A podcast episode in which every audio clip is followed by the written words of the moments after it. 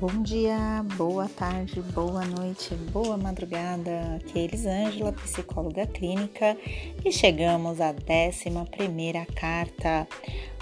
Hoje, a carta é Conceito e Definição de Emoções.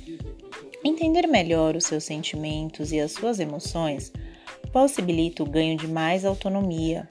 Por isso, a importância de falar o que você está sentindo você consegue falar sobre as suas emoções com os outros?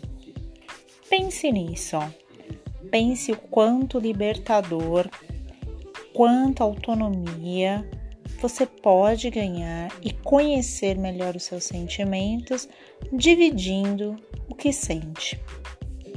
Obrigada, bom dia, boa tarde e até a décima segunda carta.